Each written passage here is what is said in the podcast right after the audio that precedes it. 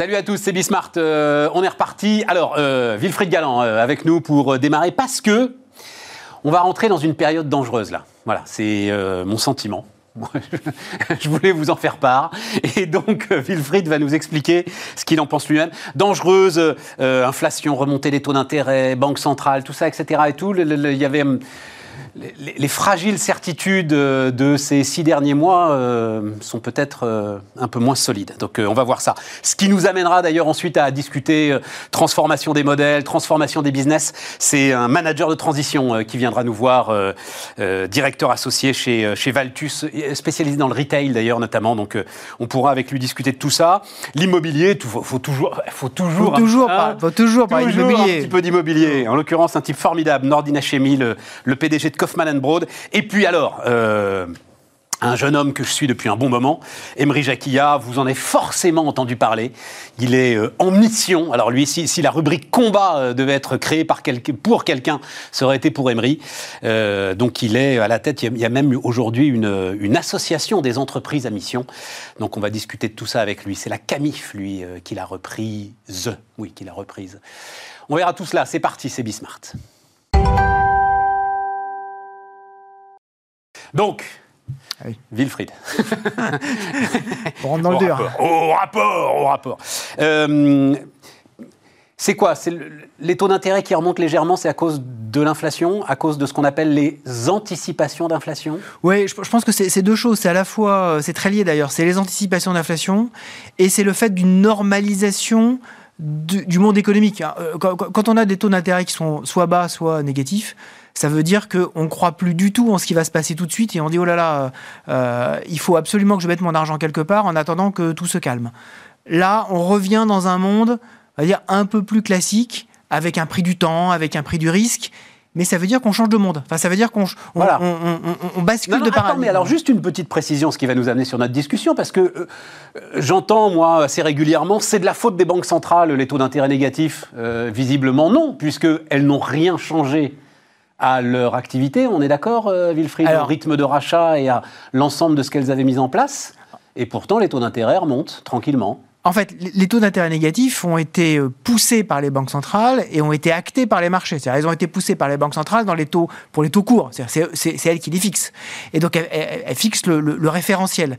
Et les marchés ont acté le fait que, bah oui, euh, c'était quand même un monde extraordinairement incertain. Et donc, on allait se caler là-dessus et que c'était plutôt une bonne idée d'avoir un prix de l'argent qui était négatif parce qu'on ne savait pas du tout ce qui allait se passer. Il fallait accélérer les choses d'une façon ou d'une autre, d'essayer d'accélérer cette fameuse vitesse de circulation de la monnaie dont on parle régulièrement, d'accélérer les projets. On n'y arrive pas. Voilà. Et non, mais ça, il faut le préciser. Taux d'intérêt négatif, ça veut dire que tu espères que en fait, l'argent va brûler les doigts Exactement. à l'ensemble de ceux qui le détiennent, parce que détenir de l'argent, c'est en perdre. Voilà. Et que donc, ils vont essayer de le faire circuler au maximum. Voilà. Sauf que ça marche pas. Ça leur sauf- brûle pas les doigts, ils sont très contents. Au contraire, ça leur tient chaud. Voilà, exactement, exactement. Ça, ça, voilà, ça, ça- Bonne image. fi- fi- Finalement, fi- finalement, ça marche pas comme ça.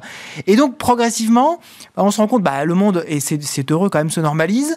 Euh, on a un certain nombre de tensions sur les matières premières. On a fait remonter les coûts, des coûts sur le, le souverainisme économique, des coûts sur l'écologie, des coûts sur la santé. Donc, on a fait remonter un certain nombre de coûts. Et donc, on voit que tout ceci commence à infuser gentiment dans l'économie. On commence à avoir, bah, dans certains secteurs aussi, une petite pénurie de main-d'œuvre. hein.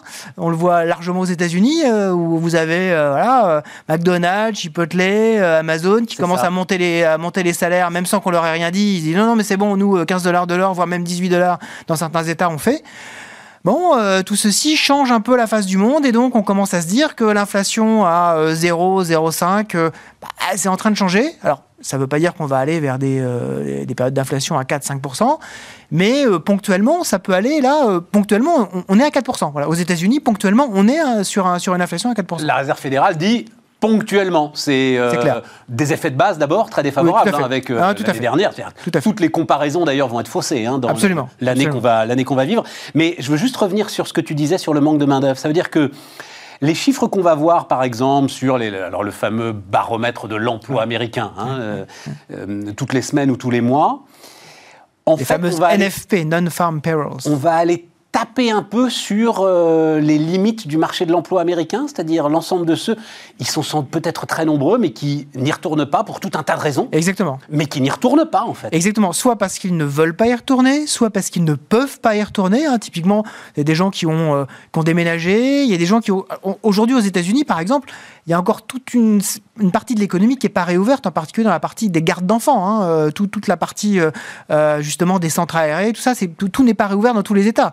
Et donc, il y a des, il y a des pans entiers euh, de la main-d'œuvre qui a du mal à revenir dans des endroits qui sont très, très demandeurs, mais y compris dans, en termes d'intensité euh, d'horaire. Hein. Euh, voilà, tout ce qui est café, hôtel, restaurant, tout ça, ça, ça, demande beaucoup.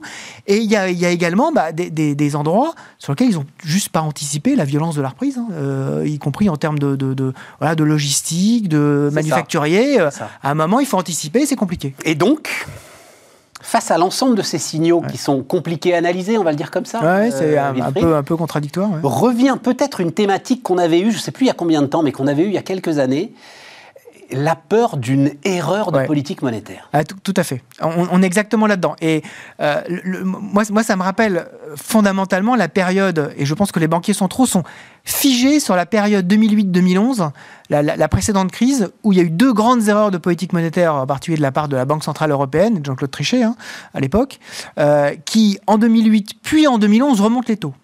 Donc juillet 2008 et juillet 2011, il se dit attention, le prix du baril de pétrole est en train de monter très fort. En, avril 2008, le prix du baril de pétrole est à 140 dollars. Hein, on l'a oublié, 140 dollars en, euh, avril 2008. Euh, il est encore au-dessus de 100 dollars euh, en 2011. Et à chaque fois, il remonte les taux en disant attention, il va y avoir de l'inflation. C'est ça. Et il casse la reprise. Et il casse, et tout le monde lui. En tout cas, il y a un certain nombre d'économistes qui disent attention, tout est extrêmement fragile, ne prenez pas comme étant pérennes des signaux qui sont des signaux temporaires.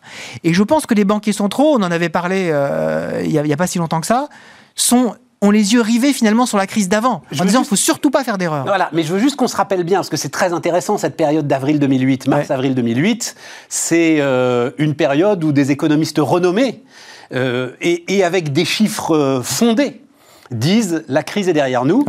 Lehman n'a pas encore fait faillite. Non, on a, on a trois mois de la, voilà. la faillite de Lehman. Euh, on n'a pas encore compris euh, le feu qui couvait en fait euh, dans le secteur financier.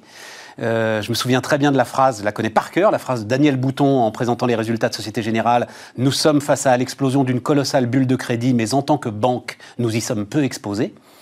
Et donc, c'est ces périodes-là qui sont vraiment ultra complexes. Exactement. Qu'est-ce qu'elles pourraient faire comme erreur, là, nos banques centrales C'est-à-dire débrancher trop vite l'ensemble de ce qui nous soutient, là, les bah, c'est, oxygène C'est avoir, avoir le mauvais équilibre. C'est-à-dire que on est en train de changer de monde dans un monde qui est quand même fondamentalement plus inflationniste. Bah, on, a des tensions inflationnistes. Ça, pour toi, c'est une certitude. Il, va être plus inflationniste. Je ne dis pas qu'il va être aussi inflationniste que dans les hein. années 60-70. Coût de santé euh, Voilà, euh, coût de santé, coût écologique, coût de souveraineté, coût, social, euh, ce qu'on voit très bien qu'il y a une pression pour réduire justement les inégalités, et, et, ça va devenir de plus en plus fort.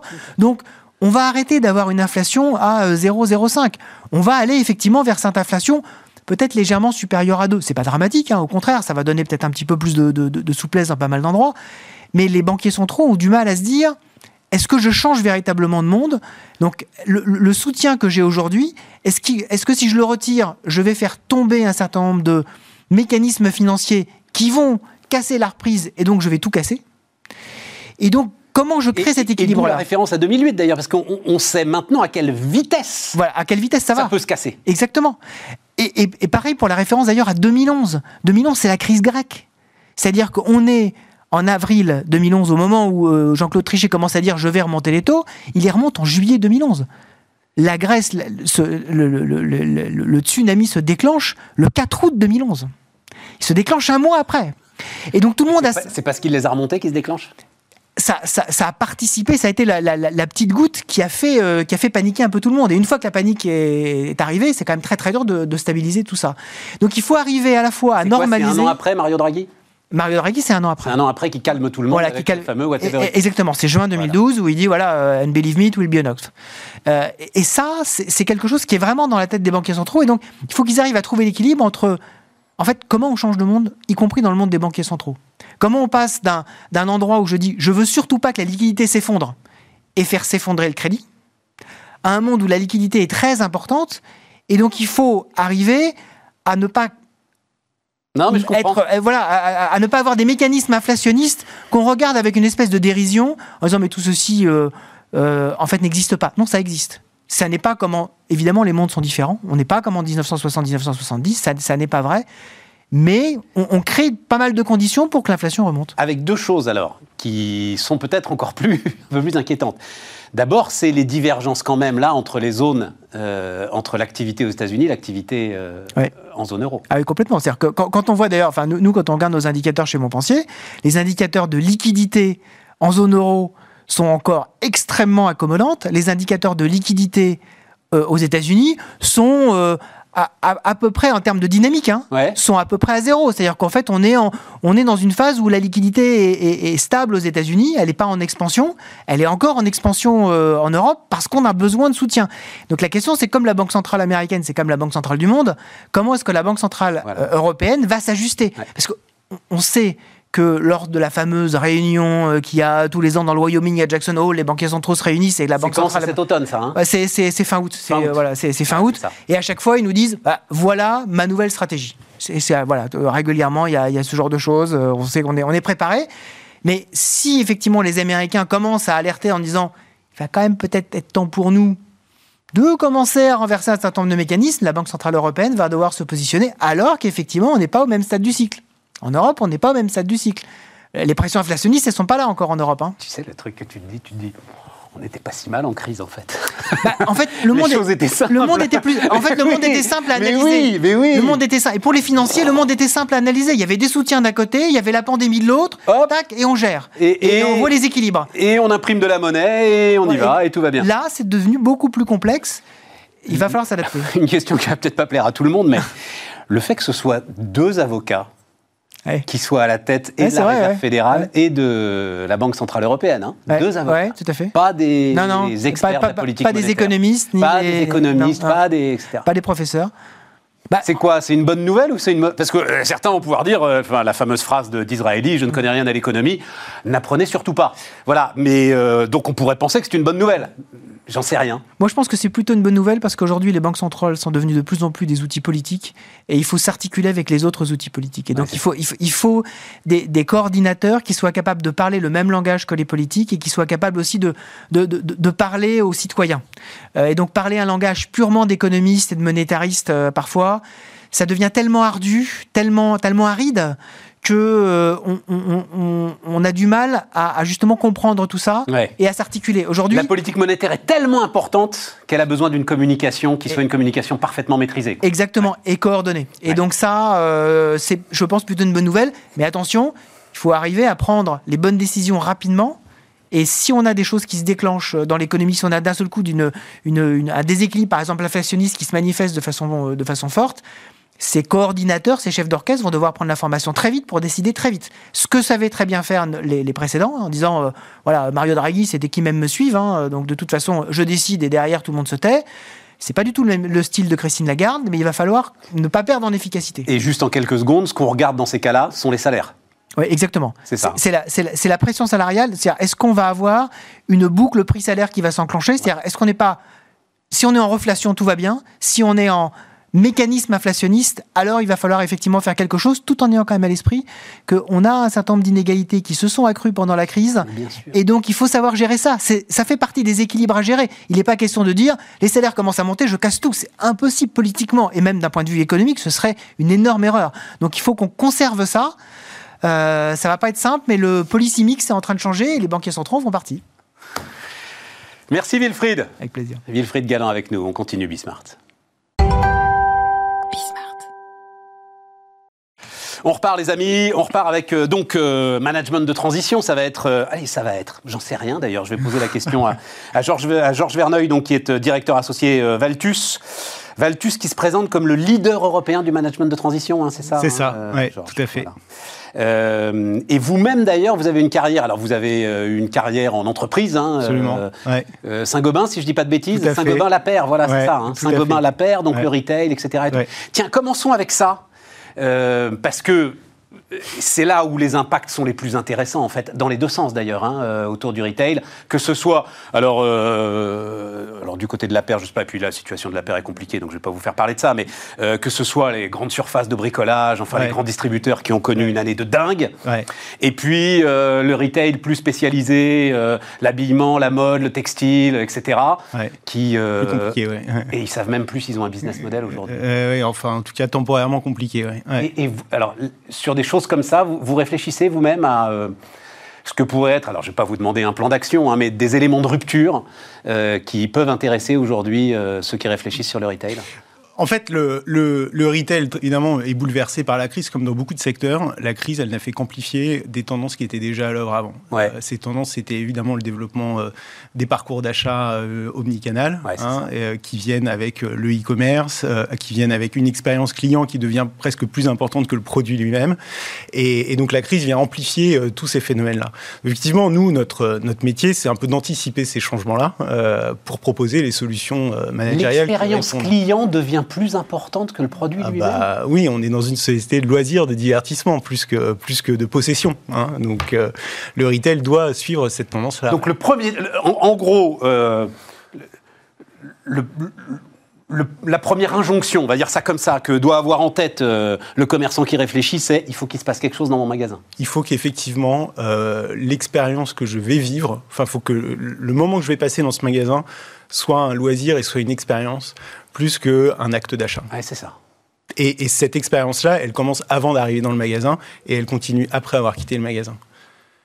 Donc dans l'inspiration que je vais avoir avant, les idées que je vais avoir, euh, les découvertes que je vais faire, et puis évidemment dans l'accompagnement après, euh, dans la vie du produit. Et ça marche pour la grande distribution, ça aussi? Oui, c'est plus compliqué quand même pour eux. Euh, oui, pour un paquet de pâtes, c'est un peu plus compliqué. On est d'accord. ouais, voilà, c'est ça. Vous vous battez, enfin c'est des trucs. J'ai appris ce mot d'ailleurs récent, des, centimiers, des métiers de centimiers. Non, mais c'est vrai. vous vous battez sur quelques centimes que les gens regardent d'ailleurs.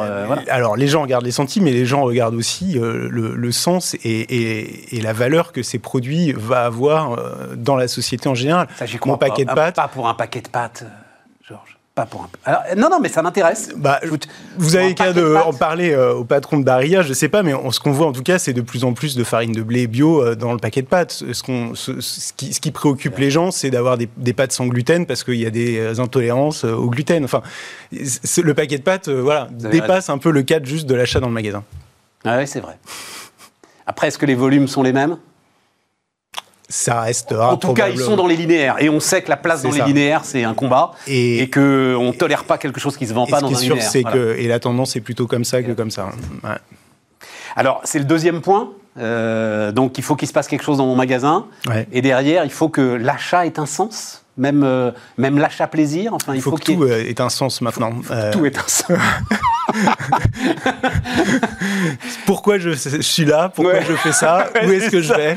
C'est ça. Dans n'importe quel acte quotidien, Stéphane.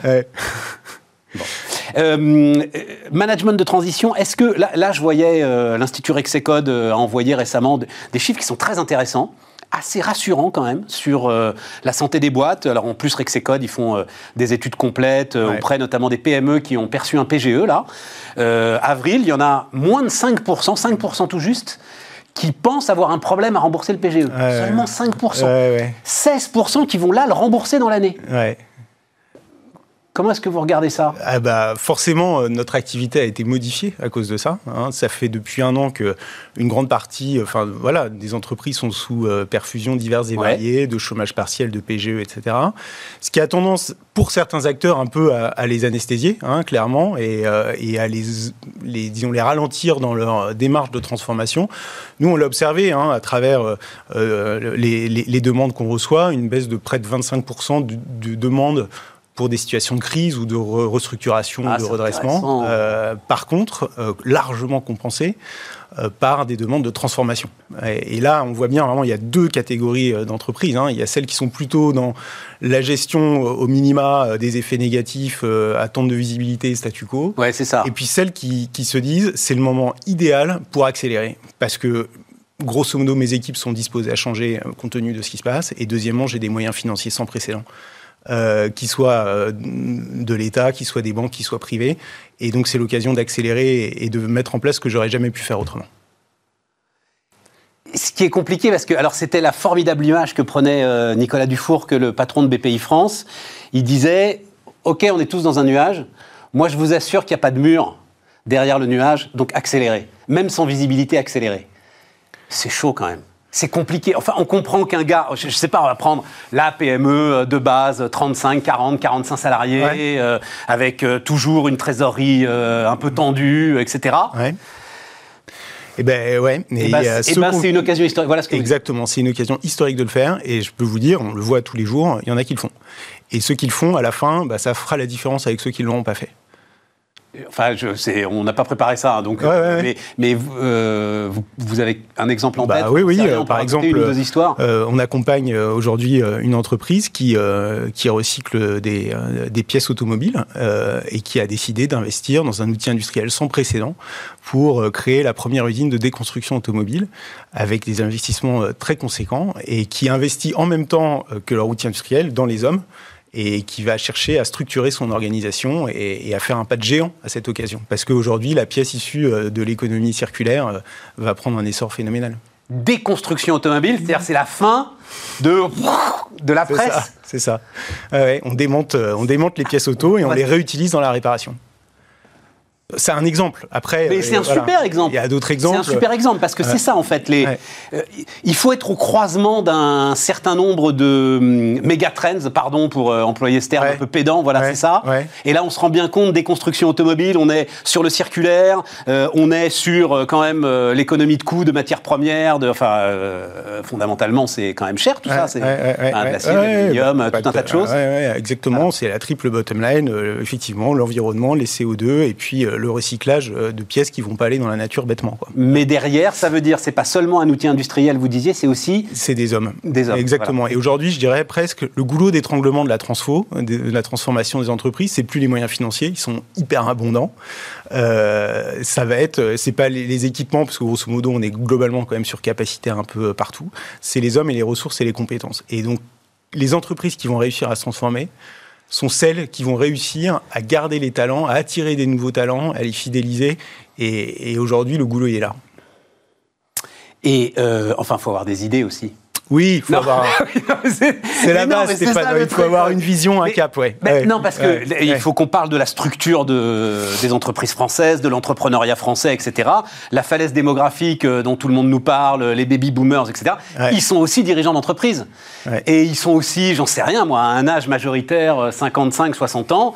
Est-ce que vous avez la force de vous projeter? Est-ce que vous avez l'imagination de vous projeter? Est-ce que c'est là que vous débarquez, c'est là que vous êtes utile, c'est là que euh, il faut apprendre à transmettre, c'est là que. Alors effectivement, on accompagne les entreprises dans des, ces dynamiques de transmission, parfois pour leur, donner un nouvel élan, euh, effectivement, parfois pour euh, apporter cette énergie qui peut manquer. et puis, bon, mais souvent, on accompagne des dirigeants qui ont déjà cette vision, cette stratégie, mais qui ont aussi besoin des bras pour pour l'accomplir. Hein. Et d'avoir surtout des gens qui sont capables d'entraîner d'entraîner les équipes et, et de donner ce sens et de structurer cette transformation. Et alors, on revient sur ces histoires d'entre... Enfin, on va, on va, en reparler d'ailleurs. Hein. On va parler de plus en plus. On ne va parler que de ça, euh, d'entreprises à mission, euh, alors raison d'être, euh, de choses comme ça. Il faut aller au bout des démarches, de toutes ces démarches-là aujourd'hui. Alors, tout ça, ça existait avant la crise Covid. On en parlait déjà. Ce qui est sûr, c'est que depuis un an, le rapport au travail des gens a été bouleversé profondément. C'est-à-dire que Autant c'était déjà là avant, et effectivement les gens se contentaient de moins en moins d'un travail juste tâche d'exécution. Euh, je fais, je suis récompensé quand je fais bien, je suis contrôlé. Ça déjà, les gens se saturaient un petit peu avec ça. Mais ce qui est sûr, c'est qu'avec la crise qu'on a traversée, les drames personnels que certains ont vécu, etc., le, sens et la signification de ce qu'on fait est devenu plus que jamais importante. Et pour un management, pour une organisation, pour qu'elle perdure et qu'elle se transforme, il faut effectivement que cette euh, euh, cet exercice du management euh, soit prenne ça en compte et effectivement donne du sens, manage par la confiance, le télétravail, comment peut-on manager autrement que par la confiance? Et puis, sache reconnaître les personnes, en particulier leurs émotions, leurs problèmes, leur anxiété, leur angoisse, et en tienne compte dans leurs relations quotidiennes de management. C'est le chef Yannick Aleno qui a prononcé une phrase que je trouve géniale il y a là, la semaine dernière. J'avais construit ma carrière, toute ma vie, toute ma carrière sur l'autoroute. Là, j'ai dû m'arrêter sur la bande d'arrêt d'urgence. Et j'ai vu des trucs que je réalisais pas. Et on a tous un peu vécu ça. Ah ouais, tout ça. On a eu le temps de réfléchir en fait à ce qu'on Ouais, faisait. ouais, exactement. Et, euh, et, euh, et effectivement, dans, la, dans, la, dans le management, c'est pas des choses qu'on avait l'habitude de faire. Y compris vous, euh, Georges. C'est-à-dire que manager de transition dans même mon imaginaire à moi, Ouais, ouais.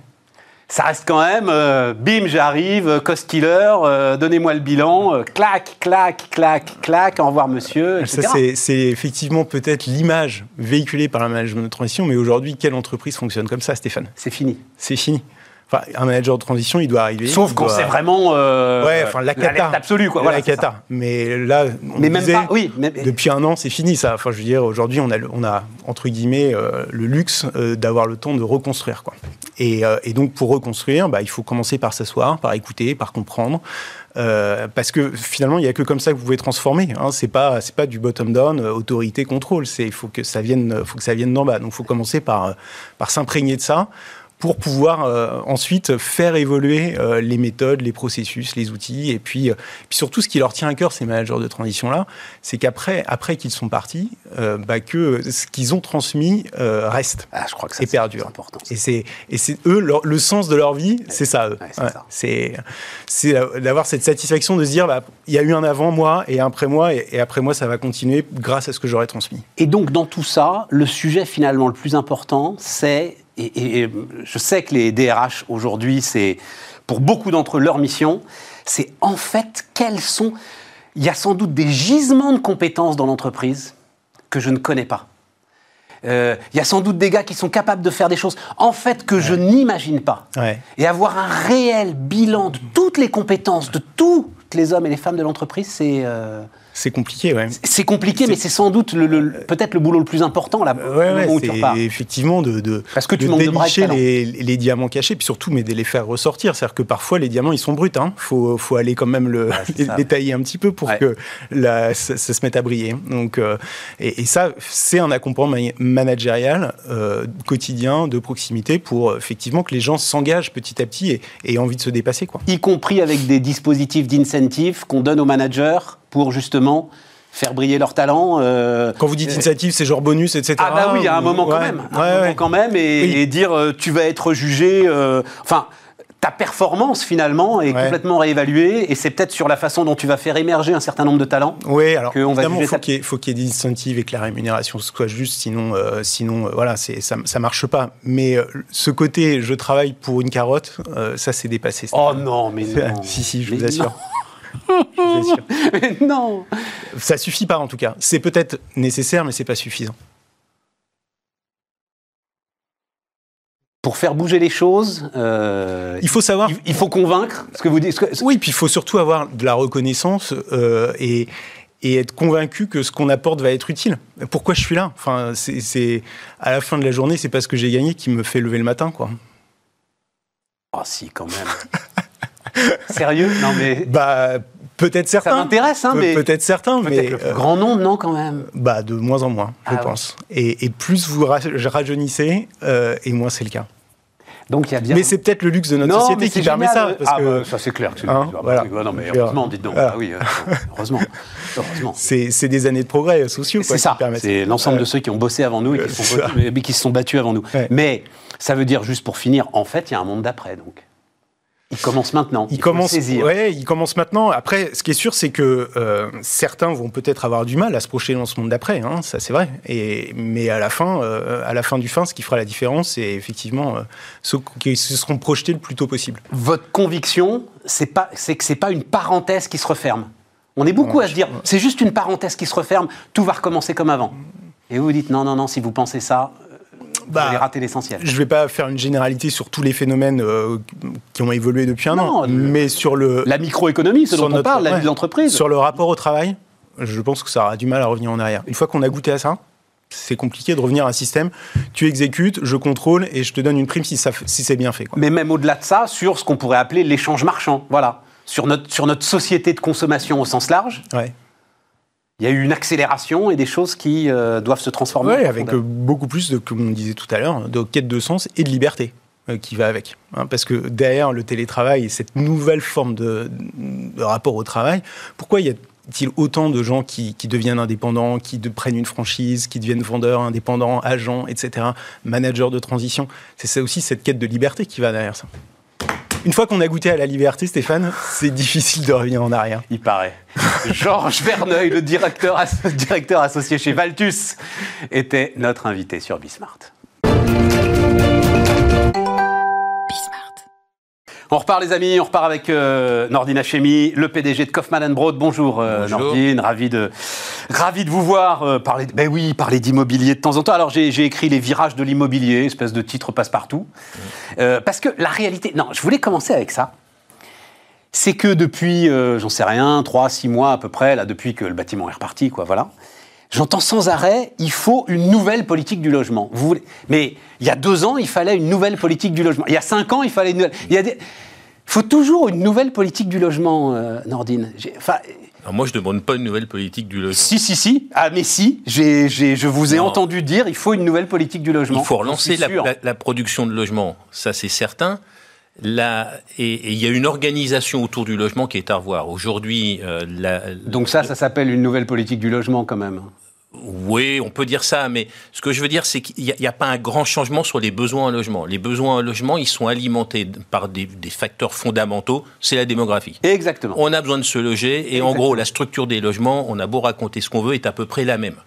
On peut jouer sur les surfaces, l'utilisation, la vie sociale qui évolue un peu. On a toujours un peu plus de deux enfants par femme et on a un retard de combien? 500 000, 1 million, enfin les chiffres varient, mais plusieurs centaines de, milliers de logements. voilà, par an. Voilà. Par an. On non, non, non, non, c'est du retard. En, en gros, c'est quoi? Pour une cohorte euh, démographique, c'est 700 000 jeunes gamins. Voilà, c'est assez simple. Hein. Donc en imaginant qu'il y en a quand même un certain nombre qui se marient, euh, heureusement, mm. entre eux, euh, vous vous retrouvez quand même sur 300, 400 000 logements à faire tous les ans. Voilà, on a à peu près 200, 250 000 logements nouveaux tous les ans. Voilà. Pour, euh, pour accompagner les évolutions démographiques, vieillissement de la population, croissance démographique, évolution sociale, c'est-à-dire des cohabitations, etc. Plus le retard qu'on a euh, en, stock sur la qualité des logements. L'abbé Pierre estime à 5 millions de mal logés. 5 millions. Et, et donc, euh, entre les flux et le stock en retard, on, a, on arrive à un besoin d'environ 400 000 logements. Ce serait intéressant de faire une étude rationnelle une fois pour toutes pour qu'au moins il n'y ait plus de débat politique sur la quantité de logements dont on a besoin. Bon, je pense qu'elle existe quelque part, cette étude. Euh, mais Elle existe, mais enfin, on entend encore des, stupidités du style il y a 6 millions de logements, 5 euh, millions de logements inoccupés, donc il n'y a pas besoin d'en construire. Euh, on ne sait pas d'où sort ce chiffre. C'est une chronique sur une, une radio il n'y a pas très longtemps. Il faut arrêter d'écouter tout de suite. Voilà, qu'on citera pas. Radio. Mais voilà, on a décrété, pour justifier l'inaction sur la construction de logements, on arrive toujours à trouver des justifications à droite à gauche qui n'ont pas de sens, qui ne sont pas alimentées. Donc c'est là où je, dis, je disais au début, il n'y a rien de nouveau dans le besoin de la mise en place d'une politique de logement. C'est les besoins sont fondamentalement là.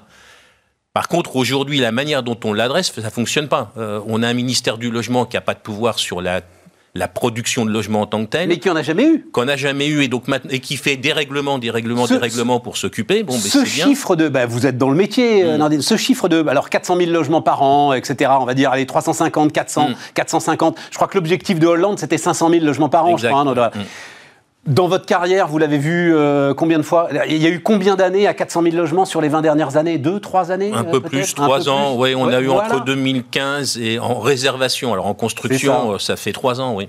Et, euh, et aujourd'hui, on est à nouveau sur un blocage. Euh, où on mélange tout, on, on, s'appuie sur la crise sanitaire, alors qu'il n'y a pas un grand rapport. Mais qui est En fait, c'est ça le truc, c'est qu'à chaque fois, on n'arrive pas à identifier le nœud.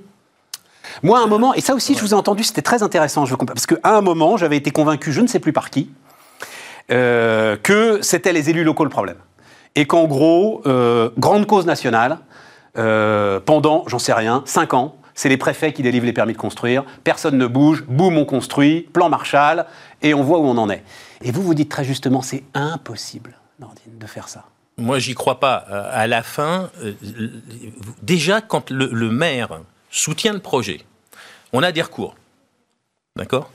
Ça veut dire que le maire qui connaît sa population, qui connaît ses habitants, qui a été élu par cette même population, a du mal à faire accepter des projets. Maintenant, imaginez, c'est un projet qu'on fait contre le maire et contre la population. Vous croyez que ça va se faire comment? On va pas envoyer des chars d'assaut pour construire des logements. À la fin, ça veut dire les CRS autour du chantier, quoi. Oui, ça mais ça, ça n'existe pas, ce monde-là. Donc, ça doit se faire avec les maires. Il faut plutôt essayer de comprendre. Et là aussi, c'est pour ça que je dis qu'il n'y a rien de nouveau. C'est quelle est la problématique des maires? Alors aujourd'hui, ils ont un nouveau problème, les maires. C'est que ils voient bien l'arrivée de nouvelles populations quand ils construisent des logements. Jusqu'à présent, ils avaient la taxe d'habitation pour financer les besoins générés par cet afflux de population. Là, il n'y a plus la taxe d'habitation. Il y a une promesse de compenser. Alors, mais quand on compense, on regarde dans le rétroviseur, on ne regarde pas dans le futur. On ne compense pas en anticipant. Alors, on a rajouté des choses en disant on va donner des subventions aux maires bâtisseurs. Mais vu de la fenêtre des maires, c'est pas une subvention, c'est pas une, une carotte, c'est simplement pour couvrir des besoins. Mais oui. Et quand l'État est pauvre, la promesse de l'État de compenser, vous mettez-vous à la place des maires, elle est, bah, ils doutent.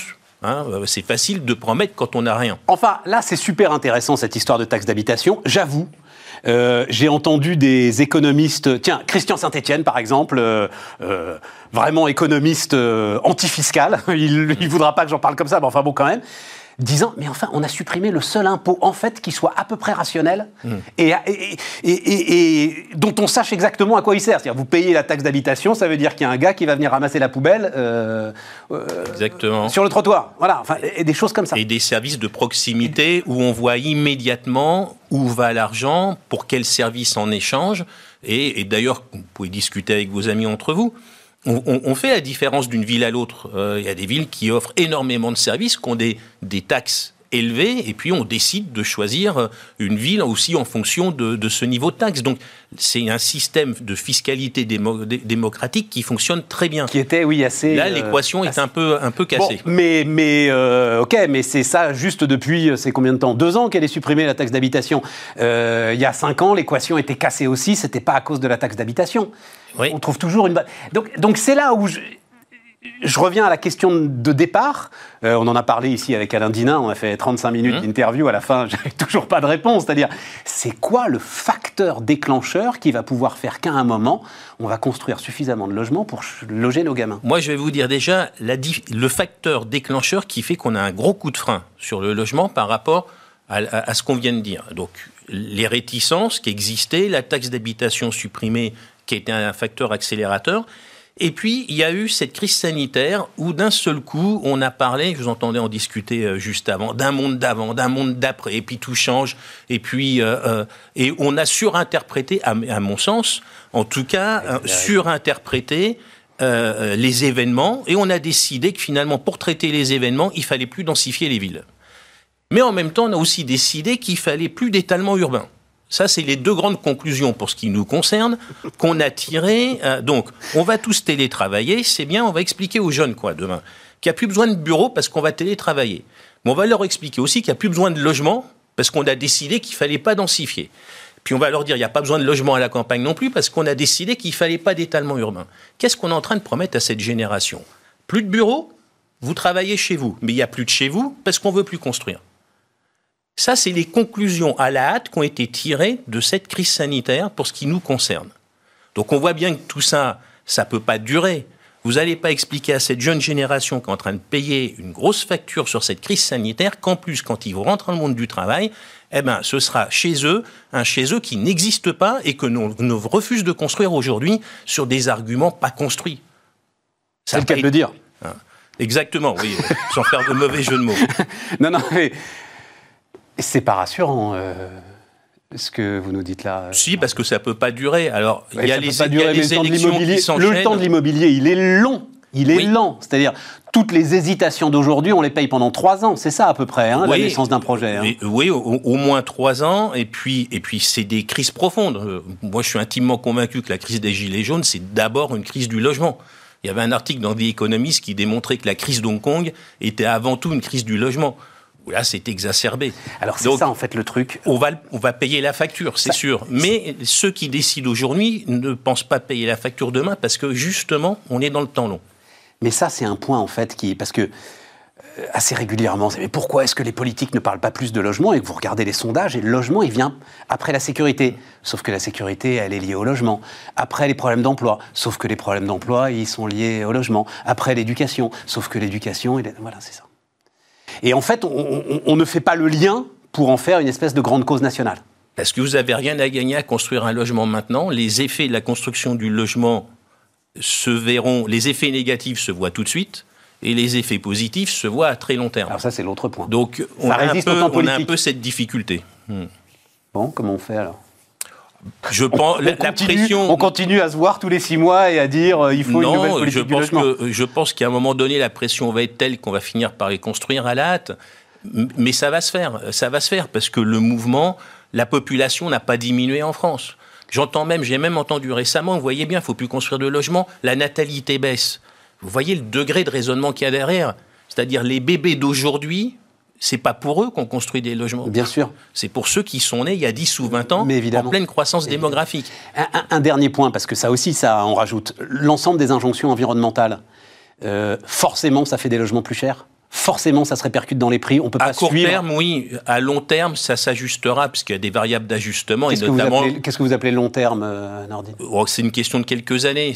toutes les, normes précédentes ont été absorbées. Euh, les coûts ont été absorbés. D'accord. Euh, donc, ça va être absorbé notamment par une meilleure productivité en intégrant les nouvelles normes. C'est-à-dire les entreprises s'adaptent. Et puis, il y a aussi le prix du terrain qui va s'ajuster en fonction des coûts. Hein, puisque le, prix du logement n'est pas déterminé par ses coûts, il est déterminé par le pouvoir d'achat des clients. Et son pouvoir d'achat, c'est un mélange de ses revenus et des taux d'intérêt. Les revenus, ils vont pas partir à la hausse, sauf s'il y a beaucoup d'inflation. Mais s'il y a de l'inflation, il y aura de l'inflation sur les coûts. Et puis les taux d'intérêt, on peut espérer qu'ils vont rester assez bas assez longtemps. C'est important ce que vous venez de dire parce qu'il est déterminé par le pouvoir d'achat des clients. Et ce qui veut dire qu'il faut absolument que les banques tiennent parce que euh, à un moment, c'est tellement important d'être bien logé que justement, vous pouvez euh, faire des folies. Et vous pouvez euh, commencer à emprunter au-dessus de ce qui est raisonnable en fonction de votre pouvoir d'achat. Oui, mais on entend assez régulièrement quand même, hein, bah, des promoteurs d'ailleurs, hein, dire Ah, les banques sont trop sévères, ah, il faut assouplir un peu les critères, ah, 33%, c'est peut-être un peu dur. Écoutez, pour à le la moment, marge, à la marge sans doute, mais peut-être exactement. Pour le moment, ce système a permis d'éviter des grandes crises que d'autres pays ont connues. Exactement. Je pense que, euh, en plus, elles ont relâché un peu la pression. Je pense qu'il faut être peut-être un peu plus positif et mieux accompagner les primo-accédants, mais c'est avec des, alors pour le coup, des, des mesures fiscales dont je suis pas fan en général, mais orienté sur la primo-accession, c'est intéressant. Mais aujourd'hui, notre système quand même permet d'éviter euh, euh, la spéculation et ça, c'est très bien. Un tout dernier point euh, de ce que vous voyez justement, alors monde d'après, je ne sais pas, la revanche des villes moyennes, l'appel de la campagne, des grandes migrations de population qui changeraient la phase de l'aménagement du territoire. Vous voyez quelque chose dans votre activité, dans, dans ce qu'on vous demande euh, aujourd'hui, euh, Nordine Sauf que pour moi, c'est pas le monde d'après. Nous, on a décidé il y a déjà plusieurs années, on en avait parlé, vous vous rappelez pas, c'est normal, de s'implanter sur les villes de taille moyenne. Parce que c'est un mouvement. La crise sanitaire a accéléré des tendances, c'est mon point de vue, mais elle n'en a pas nécessairement révélé des nouvelles. Et donc, ce mouvement vers les villes moyennes, il est permis par, euh, bah, par l'arrivée d'Internet, par le fait qu'on peut faire beaucoup de choses en ligne sans avoir besoin de la totalité des services sur place, par le fait qu'on a une qualité de vie, une qualité d'infrastructure de transport qui est au rendez-vous pour beaucoup de villes. Il y a les villes, ce qu'on appelle les villes cathédrales, Reims, euh, Chartres, etc. Et donc c'est une tendance qui continue euh, et, qui est plutôt intéressante parce qu'on redynamise des villes très très intéressantes. Et qui s'accélère alors? Qui, Oui, qu'on voit, oui, oui, qui s'accélère, qui s'accélère. Nordine Hachemi, PDG de Kaufman Broad, était notre invité sur Bismart. On repart les amis, on repart avec euh, Emery Jacquilla. Bonjour euh, Emery. Bonjour Stéphane. Président euh, de Camif. Camif.fr d'ailleurs maintenant. C'est Camif.fr la raison sociale de l'entreprise, c'est plus Camif? C'est Camif. C'est Camif. Camif.fr. Bah, il faut vous le dire. Il y a combien de temps? Il y a 10 ans qu'on se parle hein, avec, avec Emery. Et il y a 10 ans qu'il a raison alors que je pense qu'il va se planter. Non mais c'est ça qui est extraordinaire. Voilà. Vraiment. il y a, la persévérance. Ouais et puis croire à son, croire à son projet. Mais alors c'est ça, c'est-à-dire, c'est comme ça que j'ai intitulé le truc d'ailleurs, en mission. C'est euh, pour euh, avoir, euh, enfin, pour être allé au bout de ta démarche, comme tu as été au bout de ta démarche à ce point-là, c'est que c'était une conviction. À un moment, j'ai cru que c'était parce que moi, je, pour moi, les entrepreneurs, c'est des génies, ils sont malins et tout. J'ai cru que c'était un positionnement marketing. On avait dû en parler d'ailleurs ensemble. Oui, certainement. Ouais. Surtout lors du Black Friday, du boycott du Black Friday. Boycott en 2017. Mais attends, avant ça, surtout que tu viens. Non, mais tu viens du côté obscur de la force quand même, parce qu'au départ, la vente de matelas sur Internet, etc., Mattel Somme et tout, et tout c'était pas, hein, d'accord. Pas, spécialement, non. C'était pas spécialement entreprise à mission. Même si on faisait 95% de notre chiffre avec des fabricants français, déjà mais c'était pas une recherche. Non. Et tu étais même dans une forme de, alors je vais pas dire destruction du prix, mais c'est un sujet quand même, c'est-à-dire euh, essayer d'aller chercher, de se battre sur le prix, enfin ce qu'était l'époque du e-commerce, la première époque du e-commerce, on va dire ça comme ça. Ouais, voilà. c'est clair. Et à un moment, tu te dis, c'est, en fait, juste le, pardon de le dire comme ça, mais le chemin de Damas, c'est-à-dire le moment où euh, tu as une espèce de révélation et tu dis, mais c'est n'importe quoi ce qu'on est en train de faire. Par ignore. Quand tu arrives à la Camif, tu arrives à Niort. Pour aller relancer Camif, et là je découvre plein de trucs. Et dans les six premiers mois de construction du projet, je me dis, bah, en fait, là, il y a, une opportunité incroyable pour faire un modèle alternatif qui défend une consommation responsable, le Made in France, qui a une marque qui est très forte, qui, est, qui a des valeurs, et on va pouvoir construire quelque chose d'incroyable avec ça.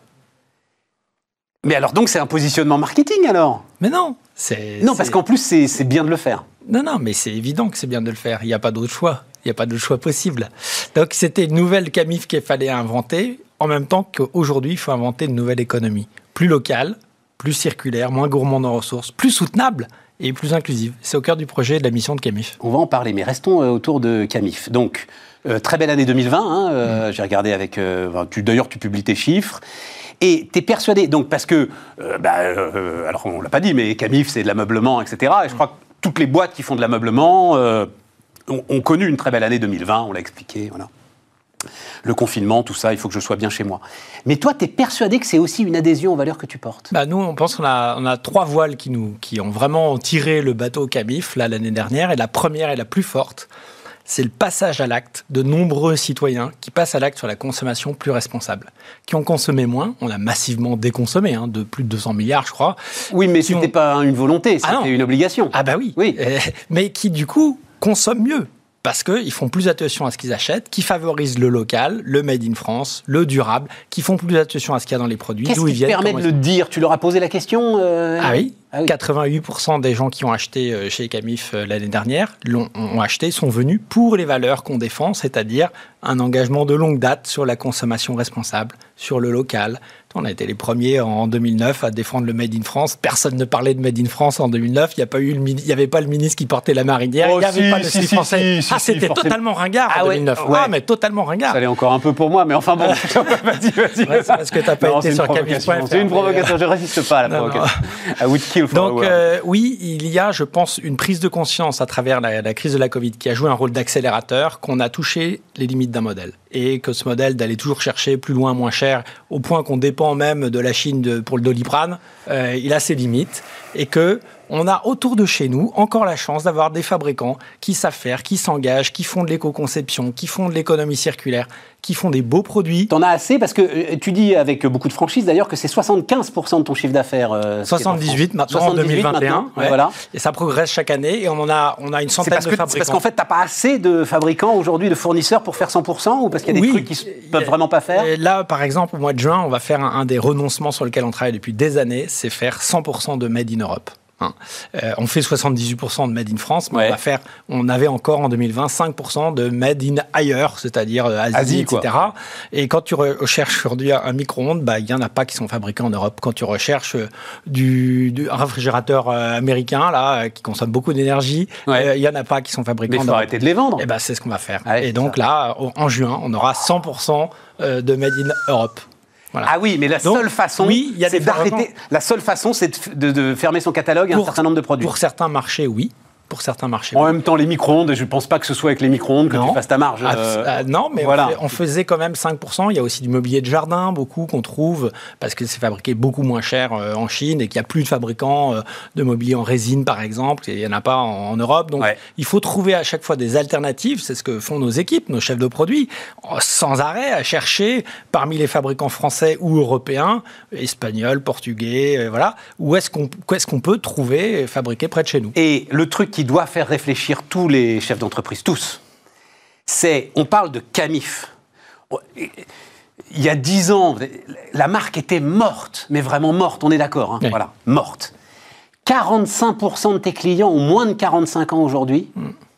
Et les clients de moins de 30 ans sont aussi nombreux que ceux de plus de 60 ans. Ouais, ça, c'est vraiment une réussite. Oh, mais c'est un euh, truc de dingue. Euh, on en est hyper fiers ah, parce que ça veut dire qu'on a réussi à transformer le modèle. Mais c'est ça. Et à transformer. Sans changer le nom. T'es pas, pas obligé de changer la marque. Bah non, la marque, elle est quand même très Au forte. Contraire, voilà, Et même nos nouveaux clients aujourd'hui, euh, c'est un peu la Madeleine de Proust. Ils en ont entendu parler quand ils étaient jeunes, leurs parents, leur oncle, machin. Fallait qu'ils soient, soient, fonctionnaires pour en avoir entendu parler. Jusque, hein, jusque dans les années 90. Hein. Ouais, Depuis 90, c'était ouvert à tout le monde déjà. oui, mais 30 ans, mais, c'est une vraie fierté. Et tous cette bascule, euh, elle s'est opérée autour de la mission de l'entreprise.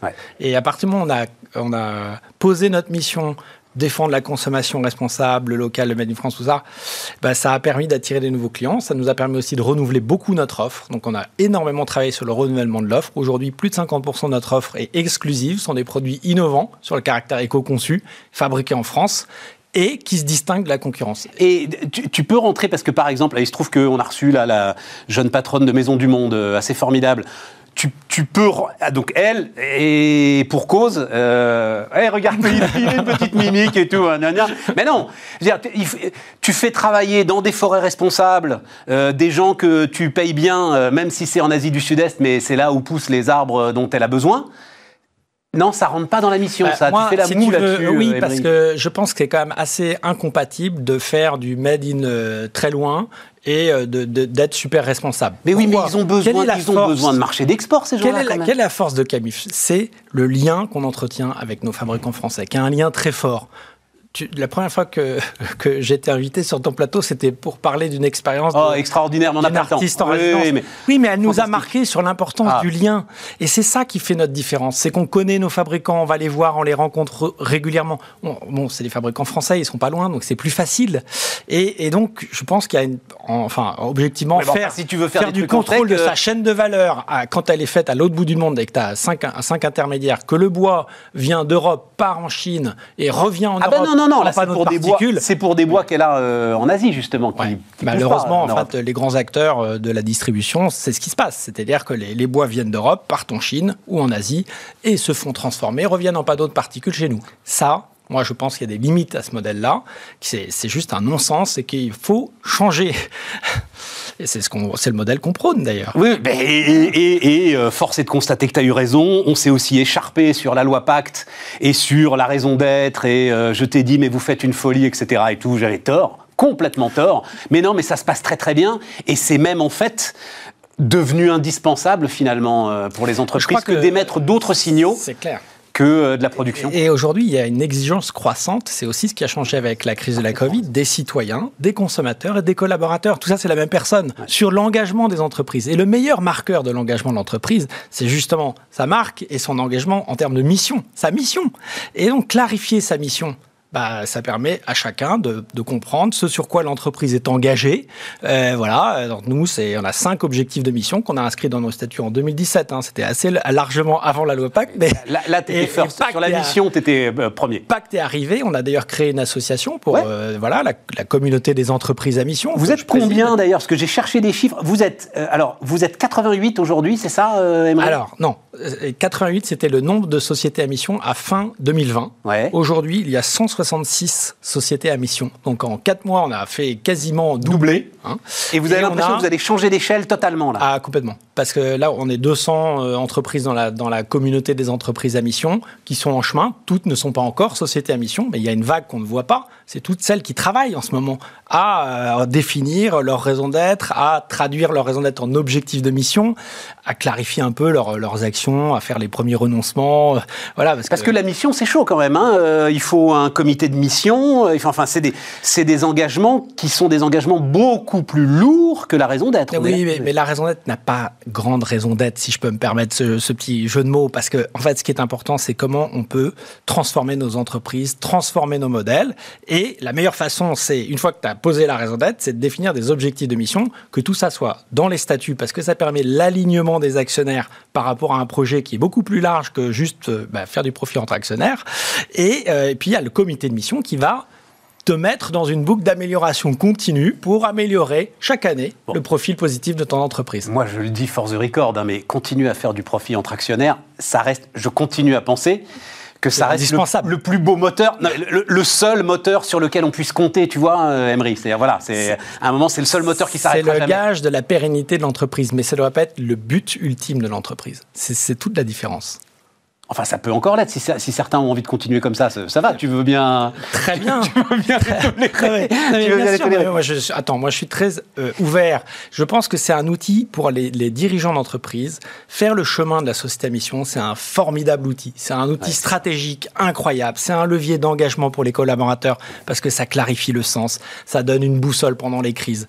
Et c'est un levier d'innovation. Nous, euh, le chemin qu'on a mené depuis 2017, c'est incroyable la transformation qu'on a pu faire avec la mission, parce qu'on est devenu, on est en train de passer d'un métier de distributeur à un métier d'éditeur. On développe nos propres collections avec des designers, des experts d'économie circulaire, des fabricants français. Ça, c'est ça nous protège de l'hyper-concurrence que tu évoquais tout à l'heure sur le e-commerce. Et en te transformant, tu transformes tes fournisseurs, évidemment. On transforme toute la chaîne de valeur. Oui, voilà, c'est ça. C'est extrêmement vertueux. Donc, c'est un, un bel outil, franchement. C'est un chemin qui mérite d'être d'être cheminé ou d'être partagé en tout cas. Et c'est pourquoi on a créé cette association avec trois objectifs. Partager entre pairs, parce que c'est un chemin qui est long aussi. Hein. Parfois, il faut faire des renoncements. le renoncement qu'on opère en mois de juin, Mais oui, bah, c'est 5% de chiffres qu'on perd. On va aller les chercher ailleurs, on va les trouver. Ça va, Christ, ça va renforcer la clarté de notre marque en même temps. Tu vois Donc, il y aura des effets bénéfiques à ce renoncement. Et les renoncements d'aujourd'hui, c'est les profits de demain. Est-ce qu'on peut faire ça en allant mal? Parce que euh, ce qu'on peut se dire aussi, c'est on peut faire ça quand ça va bien. Oui, alors c'est ce qu'on craignait avec la crise de la Covid, c'est que ça mette un peu en pause toutes les démarches. En fait, on constate pas ça. On constate qu'au contraire, les, chefs d'entreprise ont profité de cette crise pour euh, bah, se poser encore plus vite cette question et euh, ils ont compris qu'aujourd'hui, l'engagement, ça rimé avec la performance. Et ça sera, c'est vrai, hein, l'étude de Bank of America Merrill Lynch montre que les entreprises les plus engagées socialement, environnementalement, ont 5 à 10 points de croissance de plus en termes de valeur en bourse par rapport aux autres. J'adore que tu cites Bank of America. Merrill Lynch, c'est le diable vous dit que le paradis, c'est peut-être pas mal. Eh ben oui. Hein, c'est pas mal ça. le truc. Hein. C'est un bon. signal. C'est un bon signal.